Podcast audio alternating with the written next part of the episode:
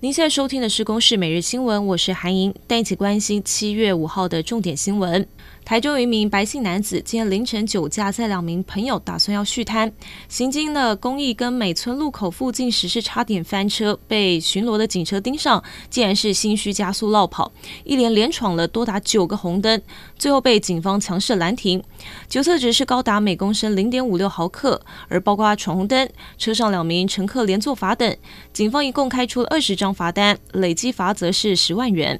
国民党总统参选侯友谊提出恢复四个月兵役，传出引发美方关注。侯友谊竞选办公室执行长金补聪就证实，美方确实有派员询问关于役期的问题，但是目前在选举也不会事事跟着美方的意见走，美方也不会干涉过多。不过，多名的挺郭中常委则证实，私下联署将要突袭今天中常会，提案逼党主席朱立伦来换侯。朱立伦则严正驳斥，绝对没有可能，要大家不要炒作。民进党总统参选人也是副总统赖清德投书了《华尔街日报》，提出执行保卫和平的四大支柱，包括提升台湾的吓阻力、经济安全跟建立民主伙伴关系。第四点则是稳定而且具有原则的两岸领导力，重申会捍卫两岸的现状。而近来民调紧咬赖清德的民众党主席柯文哲则表示，民调就像股票有高低起伏，最重要的是要将公司打理好。许多消费者喜爱购买肉质鲜嫩的鳕鱼，但是消基会抽测了市面四件标示是鳕鱼的样品，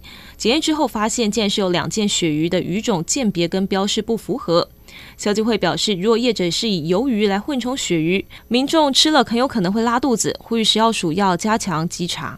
受到声音现象的影响，全球许多地方出现了极端高温。美国国家环境预测中心数据就显示，七月三号全球的均温达到摄氏十七点零一度，创下有气象记录以来的最高温。以上新闻由公司制作，谢谢您的收听。